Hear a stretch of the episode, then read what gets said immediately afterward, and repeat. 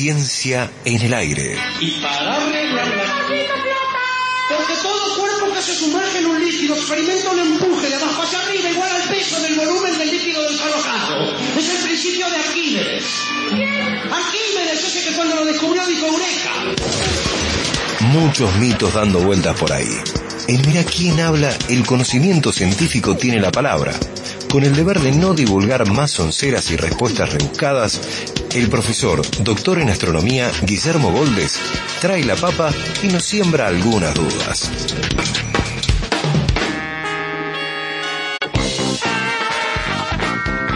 Profe querido, ¿cómo va? Bienvenido. ¿Qué El tal? profesor ¿Cómo andas? emérito Guillermo Goldes. ¿Cómo ¿Qué estás? tal. César? ¿Qué tal, Tincho? ¿Cómo le va, Guillermo? Muy bien, gracias. ¿Todo bien? Muy ¿Todo en orden? Muy bien. Es bueno recibirlo. Estamos Gracias. desesperados, queremos saber qué es una bomba termobárica desde las 8 de la mañana. Sí. Con Siboldi dice, "Che, ¿qué es una bomba termobárica? serio? Te juro. Sí. Es mejor estar desesperado por saber Sí, qué es sí. y no porque pueda llegar No acá. por esquivarla, no, no. no por. Me quiero hacer un refugio. Obviamente. Eh, les cuento muy rápidamente lo que yo sé de eso, Sí. que no es mucho, ciertamente. Se le suele llamar bomba termobárica. Eh, en otras épocas se usaba, se usaba el nombre bomba de aerosol y aparentemente es lo mismo. Es una bomba como que tiene dos etapas. Tiene un contenedor con combustible, para hacerla fácil, nafta. Ah, no pólvora. Bien. nafta, ¿sí? O podría ser un gas también. Y entonces hay un explosivo que libera ese combustible, pensemos en nafta, lo pulveriza en el aire a una distancia grande, 50, 100 metros. Sí. Y la segunda etapa, pero que está ahí nomás, enciende el combustible. Entonces se incendia como una especie de bola de 50 o 100 metros, muy rápidamente, ¡boom! Y eso, entre otras cosas, hace que ahí se, se consuma el oxígeno, digamos, genera como una depresión, una baja de presión, por eso termobárica, de temperatura y presión. Lo que tiene es, digamos, todas las armas son destructivas, para eso se las hace. Lo que tiene es que es como indiscriminada. Es, lo contrario a lo que los norteamericanos llamaban en algún momento bombardeos quirúrgicos, que vos decías, ah, te voy a meter un misil en esta casa y la casa del lado no se va a romper, lo cual en general es falso, ¿no es cierto? Eh, pero es algo indiscriminado, digamos. Todo lo que está en un cierto radio no queda nada, ¿sí? Pero bueno, las bombas atómicas son indiscriminadas y fueron Carbonizan- infinitamente Te carboniza en un segundo. muy rápidamente en todo lo que está en ese volumen queda destruido o los seres vivos quemados, digamos, sí, eh, muertos. Y tiene una, como se, se, se propaga muy rápido esa explosión o ese incendio, tiene una onda de choque muy, muy rápida y destructiva, digamos, ¿no? Entonces son de los, de la, de los tipos de bombas que supuestamente están prohibidos o por lo menos está extremadamente mal visto utilizar. Los norteamericanos lo usaron en Irak, ¿no es cierto? Nada más que no, no, no lo veíamos en todos los medios todo el tiempo. No estaba Petete Rodríguez Larreta analizándolo. Ni estaba todo el tiempo, por ejemplo, Saddam Hussein en nuestros televisores. Mientras que Zelensky está todo el tiempo en los Sí, televisores. sí, y ya sabemos que, y esto no es para minimizar la guerra ni la destrucción, ¿no es cierto? Porque es tremendo. Pero eh, ya sabemos que de las informaciones que nos llegan todos los días, de entrada no podemos confiar en nada de, de la- de las informaciones de guerra, ¿no es cierto? Información termobárica. Dicho sea de paso. Destruye la verdad. todo lo que es eh, explosivo indiscriminado, sí. supuestamente no está permitido. Las Naciones Unidas lo, lo condenan, digamos, ¿no es cierto? Y otros de los explosivos que están condenados son los que se suelen llamar bombas de racimo, que se tiran desde el avión, pero en el aire se dividen en un Ah, montón de bombitas película, más sí. chiquitas Sí, sí, y entonces también hacen Abarcan un área de destrucción mucho abarcan un área grande, no necesariamente matan todo, pero mutilan, Dañan. etcétera. Eh, ¿Quiénes usaron eso aquí cerca? Los británicos en Malvinas. ¿sí? Ah, mira. ¿Sí? Pero bueno. Eso, eso en principio es la bomba la bomba Termobárica. termobárica o bomba de vacío le suelen llamar o es como si fuera yo te diría como una molotov gigantesca digamos en gran escala pero que tiene algo que pulveriza el combustible primero Sí. Es como si fuera una bomba de dos etapas, pero están muy seguidas las etapas, ¿no? Hay muchas bombas que son... O sea, no te da tiempo entre, entre No, no te da tiempo para Che, nada. No, no, no. ponete el traje Ni te enterás. no. Ni te enterás, ni te enterás. Hay muchas bombas que son así de, eh, de dos etapas, ¿no? La, la bomba, la bomba A, la bomba atómica que tiraron los norteamericanos en Hiroshima y Nagasaki. en Hiroshima y Nagasaki tenía dos núcleos separados de uranio radiactivo. Cada uno era más chico que lo necesario para que inicie una reacción en cadena destructiva.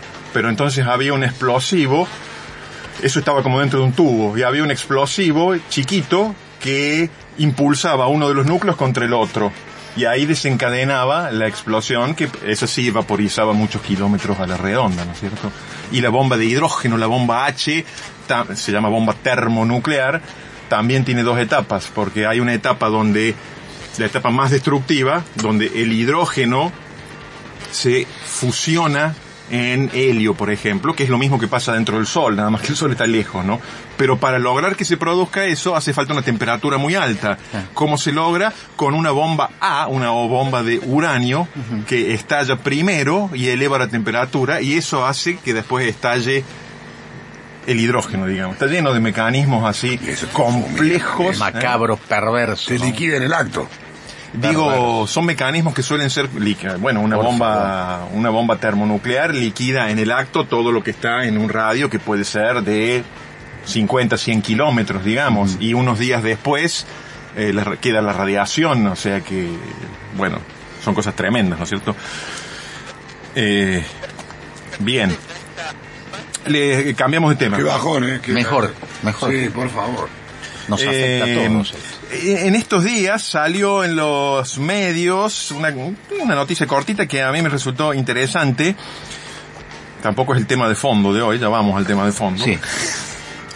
Una noticia interesante porque tiene que ver con una vieja exploración y con barcos hundidos, que es algo que suele Y llamar la aparte es atención. un barco del cual hemos hablado acá. No es ese, pero vamos a hacer la pequeña historia muy cortita ahora. Lo que se encontró en el mar de We- en el fondo del mar de Weddell, o sea, al este de la península antártica, a más de 3.000 metros de profundidad, un barco que se llama Endurance. Endurance quiere decir algo así como eh, resistencia o aguante, digamos, ¿no es cierto? Endurance. Eh, bueno, Sí. cada uno lo acentúa. Sí. Eh, que era el barco que comandaba un explorador británico que se llamaba Ernest Shackleton y que se hundió en 1915. Primero quedó atrapado en el hielo Sí. y después, cuando el hielo siguió haciendo presión, se rompió y se hundió y eso pasó en pleno invierno. Pero Entonces, la, la tripulación se pudo ir. la tri- de- aparentemente no, no falleció nadie. Claro. Nadie, nadie, nadie. Nadie. Eh, eh, cuando pasa eso, bueno, primero el hielo lo aprisiona, no lo deja mover. Después sigue haciendo presión el hielo, lo rompe al barco. Una vez que está roto, el barco se hunde. Y el hielo, como es pleno invierno, rápidamente se vuelve a cerrar. Entonces arriba no queda Ah, nada. En pocas claro. horas ya Claro, queda de vuelta se la quedó capa de hielo allí. hielo, entonces. Bueno, entonces, esto pasó en 1915. Eh, he visto las imágenes porque esto lo encontraron, no es que hayan ido los, los hombres rana, eh, lo encontraron con un dron submarino, ¿no? Está a más de 3.000 metros, oscuridad completa. Friazón. Friazón, bueno. Friazón negro. En realidad en esas Es profundidades... peor que el agua en Mar del Plata. Ahí. Ah, sí. Sí, por Mirá que supuesto. fría y fiera el agua en Mar del Plata, pero ahí, oh, No, esta es limpísima Claro. y es muy fría, bien. entonces hay pocos, pocos organismos que descompongan. Si uno ve, después busquen ustedes las imágenes, Sí. salvo que fue roto por el hielo, está intacto el, el barco, se ven detalles, se ven pinturas, se ve el nombre, o sea, está muy bien conservado ahí Por el, abajo. por el intenso frío. Por el intenso frío, por el intenso frío. Nada que ver con cuando se encontró el Titanic, Ya. que estaba bastante Deteriorado. deteriorado, ¿no? Y entonces, eh, esto fue en 1915. En 1911 ya Amundsen había llegado al Polo Sur. Entonces, eh, uno podría decir que fue una exploración menor o posterior. Bueno, este hombre Shackleton venía explorando la Antártida, pero sin llegar al polo, porque no habían podido. Había como una carrera en esa época, ¿no? En, en esos años que se suelen llamar la época heroica de la exploración de la Antártida. Dicho sea de paso, ir hoy a la Antártida también sí es, más o menos heroico, ¿no es cierto? Porque las condiciones son, son tremendas. Sí. Pero en el caso de estos hombres que iban abrigados con pieles de foca, en, en barcos de madera, etcétera, era mucho más heroico. Y mm, una vez que llegó Amundsen en 1911 al Polo Sur, Shackleton, un explorador británico, dijo, bueno, ahora lo único que nos queda ahí es tratar de ir en barco a la península antártica, bajarnos ahí, cruzar por tierra, o sea, por hielo, cruzando por el polo hasta el otro lado, hasta la zona australiana, digamos, y ahí tomar otro barco. Y eso es lo que intentó hacer con el Endurance, pero el Endurance se le quedó atrapado por el hielo Sí. y se hundió antes de llegar a que ellos desembarcaran. Entonces la expedición quedó en la nada, ¿no? Eh, lo que ocurre es que Shackleton era británico y entonces, eh, bueno, como suele pasar, tuvo enorme prensa su expedición. 1915, l- el barco que quedó atrapado antes de la expedición sueca del cual nosotros hablamos, que se llamaba el capitán Nordenholsk, es de 1904, muy anterior, muy anterior, ¿no? Eh, como Nordenholsk no era británico, no tuvo tanta prensa Claro. ni nada. Bueno, listo, eso es lo que quería comentar, hacer, ah, me hizo acordar eso a que esta misma semana vi una película en Sí. Netflix que a mí Ajá. me gustó mucho. Que A es- ver. se llama, aquí está, se llama Dos contra el hielo, Ajá. que es una expedición de un explorador danés en Groenlandia.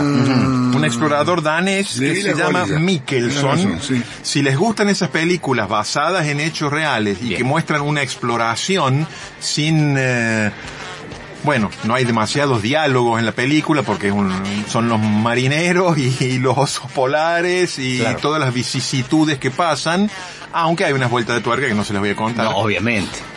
Eh, Dos contra el hielo, así figura. Así figura, dos contra el Y uno de los hielo. protagonistas es de, de sale en Game of Thrones. Para los que vieron Game Ah, lo, lo van a ubicar al, eh, Al al capitán, toque, creo. sí. y el y el nombre mm, el nombre original no es dos contra el hielo. Creo que es contra el hielo el nombre original eh, en inglés, me En parece. puede ser. Me parece. Pero no es dos. Bueno, ah, bien, no. Digo para que cuando no. la busquen. Ah, bien, bien, bien, bien, bien. Esa expedición, yo no conocía mucho sobre eso. Uno ve la Perdidos en el Ártico, así está que- así está colgada en Ah, bien. ¿Cómo es? ¿Me repetís? Perdidos en el Ártico. Ah, Esa expedición Qué fácil le hicieron. también tiene. Claro. qué fácil le hicieron con la traducción del... Da. Esa expedición Perdido. fue en el norte de Groenlandia, Sí. histórica, ¿no? ¿Qué buscaba est- estos señores enviados por la corona de Dinamarca? Sí. Querían confirmar si toda Groenlandia, que depende administrativamente Sí. de Dinamarca, aunque ahora tiene Sí. un estatus de... Eso se ve muy bien en Borgen. Ah, bien. Yo me enteré por Borgen que De acuerdo. pertenecía a Dinamarca. Ahora tiene como un estatus de Sí, independencia, sí. pueden elegir autoridades, pero las relaciones Hasta que- exteriores, la moneda... Hasta que le invada Putin. Bueno, eh, querían ver si toda Groenlandia, si era un solo cuerpo, una sola isla, o si había un pedacito separado por un cuerpo de mar, al bien al norte, si el extremo norte de Groenlandia estaba separado del resto, como decían los norteamericanos. Porque los norteamericanos, en, pa- en particular un explorador que se llamaba Peary, que fue el primero que dijo haber llegado al Polo Norte, ¿sí? Decían, la partecita última, más al norte de Groenlandia, está separada del continente, no está habitada, y como yo soy norteamericano y soy el primero que llegó, lo reclamo para los Estados Unidos. Ah. Entonces, Dinamarca envió una exploración y encontraron que no, Que no estaba que separado. estaba claro, todo junto, que tenía como unos fiordos, pero que había tierra en el medio. Entonces, O sea que podés ir caminando si querés. Poder ir caminando, de hecho, en trineos con perros, como hizo, como hizo esta gente, eh, es complicado, ¿no? Porque hay un poquito de hielo, el clima es un poco extremo. Ellos, a ellos también el barco se les quedó atrapado, se, se rompió el barco, y después cuando fue la misión de rescate, ellos no estaban en el refugio, entonces estuvieron más de dos años, estuvieron más de dos Claro. años, hasta poder volver a Dinamarca con un pequeño diario que ellos a su vez habían encontrado allí en un refugio de una expedición más vieja, Sí. donde había un mapita y mostraba que eh, Groenlandia eh, estaba toda unida en el norte. Bueno, a mí me gustó mucho. Está bueno, porque aparte ese le da el argumento eh, de soberanía a Dinamarca. Es decir, esto Exactamente. pertenece a nosotros porque no está separado. Ese pedacito de arriba Claro. también es Claro. soberanía danesa, Claro. digamos, danesa. Bien, bueno, yo la recomiendo porque me, me gustó mucho, me gustó mucho. Por supuesto es de esas películas donde se muestra mucho ambiente natural, Claro. mucho hielo, los sufrimientos que se pasan en esas Es exploraciones. una película fría. Es una película fría, bueno, sí, sí, sí, sí. Espera que, a ver, voy a tratar de entender la metáfora. no, sí, es linda, es fría y linda. Bueno, no- Bien. Tema, lo vamos a hacer cortito. Porque recibí varias consultas, Sí. varias consultas bárbaro, que tienen mirá. que ver con... ¿Cómo que bárbaro? Es habitual. No, es habitual. Es habitual. Muchas veces me las ¿Pero pasan ustedes consultas las científicas consultas. o sentimentales? No, consultas técnicas. Técnicas, está bien. Relacionadas con el consumo de los artefactos para el hogar. Ah. ¿Cuál consume más? ¿Cuál consume Me- menos? me ¿Cuál hay que apagar primero? Oh, en casa el que consume más Cristóbal. Pero, hablamos-. Pero entra Hablamos en de los artefacto Oh, eléctrico. pero, pero consume mucho más que 10 la parita Estás diciendo tu hijo 24 es un aparato. ¿eh? No, no, no, sabes lo que consume. Bien. Claro, Entonces, ver, Pues, Vamos. ¿cómo puede comer lo, mi- la misma cantidad que yo si pesa tres veces menos que yo? Pues no, no. Eh, Bueno, no, no quiero darle una respuesta evidente, Claro. evidente, pero porque quizás no sería muy agradable, ¿sí? Digámoslo así, eh, lo- todo lo que entra sale, Es cierto. ¿sí?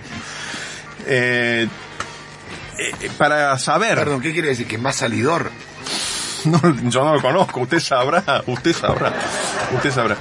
Eh, esto se puede consultar, por ejemplo, en una página del, eh, del ENRE, que es el Ente Nacional de Regulación Eléctrica, que es una página nacional. Sí. Y yo supongo que debe haber una página de EPEC que también explique un poco esto, ¿no? Bien. Pero entonces, hay muchas clases de artefactos eléctricos, estamos hablando, en una casa. Sí. ¿Sí?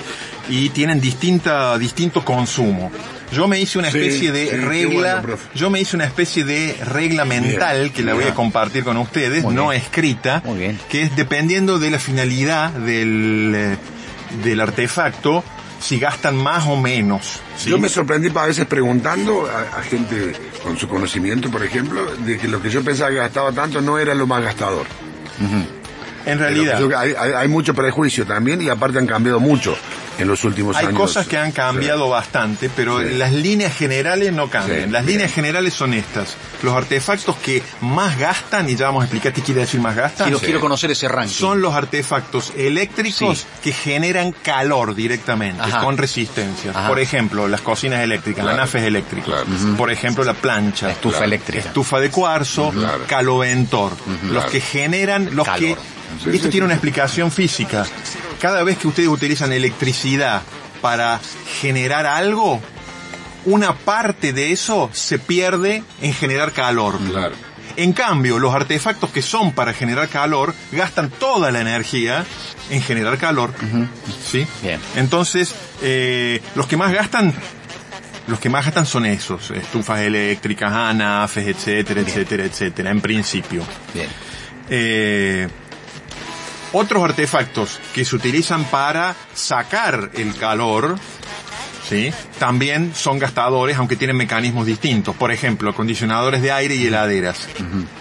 Acondicionadores de aire y heladeras. ¿Qué hacen? Tienen un motor eléctrico que mueve un compresor de gas y después el gas se expande, se enfría y entonces enfría el lugar donde esté. Pero ¿No es gasta más un aire acondicionado con heladera, ¿o no? Ah, vamos a eso ahora. sí. Lo puedes pensar. eh, El aire acondicionado y la heladera, desde el punto de vista de la física, son iguales. Bien. Pero ¿qué pasa? La heladera te enfría un, un volumen Claro, que es de medio metro por medio metro por un metro. Limitado. Y está cerrado. Exacto. Está aislado térmicamente y adentro de ese recinto no hay ninguna fuente de calor. Bien.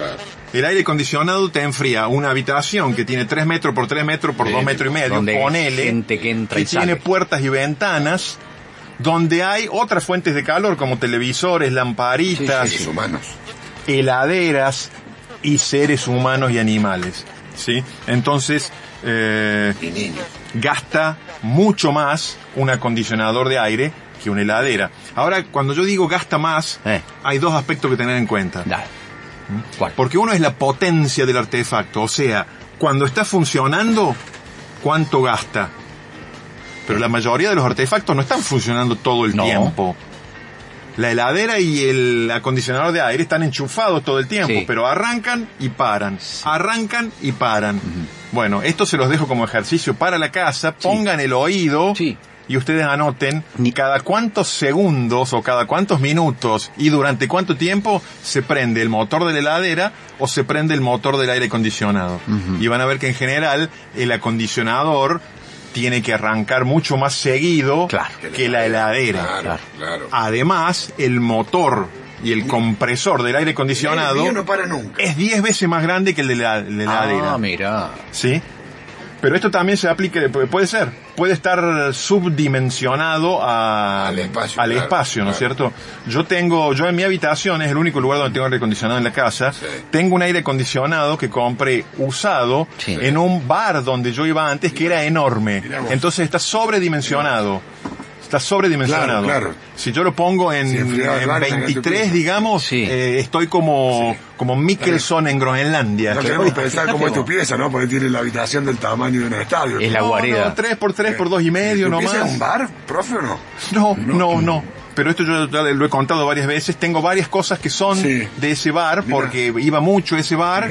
Por ejemplo, tengo lámparas que cuando ellos Mira, las cambiaron. Sí. ¿Qué, qué whisky tenés de...? No, eso no. Eh, quiero como siempre les pido que me vendan Ah. una una de esas botellas en forma de calavera de vidrio de Oh, vodka. Eso es una maravilla, eso es una obra de arte. Sí, son de una pero- marca, son de una marca de vodka. Pero están en... Carísimo, en- en- carísimo, Sí, sí, es una sí, obra sí, de sí. arte. Sí, sí, sí. Creo que me sale más que una condición de Es aire. muy caro. digamos. Pero bueno, después Es lo muy caro. rellenás con agua. Eh, esto que les digo de cuánto... Sí. Hay dos cosas. Uno es cuando está conectado, cuánto gasta. Eso. Y otro es cuánto tiempo está conectado. Entonces, entre los artefactos que generan calor, vos tenés, por ejemplo, el caloventor Sí. y tenés la plancha. Sí. ¿Cuántas horas por semana uno puede hacer funcionar la plancha? Poquísimas, ¿no es cierto? Entonces, la plancha, Yo cuando, está, plancho. cuando estás planchando, gasta mucho. Yo no plancho nunca. Bueno, listo. Cuando estás planchando, gasta mucho. Pero Por eso no plancho nunca. no es un gasto relevante Claro. en una casa la plancha, ¿no? Bien. Entonces tenemos los artefactos que generan directamente Sí. calor, los que producen frío, Sí. si son grandes, es un gasto más o menos comparable al de los que producen calor, y después tenés otros tipos de motores, como el de lavarropas, aspiradoras, que Te- suelen ser motores grandes, Sí. Pero que tampoco se usan mucho tiempo. Televisores, computadoras y otros... eh, Todo lo que es electrónica eso, está en el rango más bajo, digamos. La electrónica consume consume, menos. poco, no tiene Pero está más tiempo encendido. Eso Por ejemplo, pero mira, es yo por ejemplo, yo pensé el, el motor que usa la pileta para, para filtrar, para todo eso, yo pensé que era, en mi casa me decían que lo prendía, no lo dejé mucho prendido, que gasta mucha luz. Y un día un- fue un electricista a casa y me dijo, no, eso no gasta, no gasta mucho. El motor que del para reciclar el agua, Sí, el pileta, filtro. El, el filtro.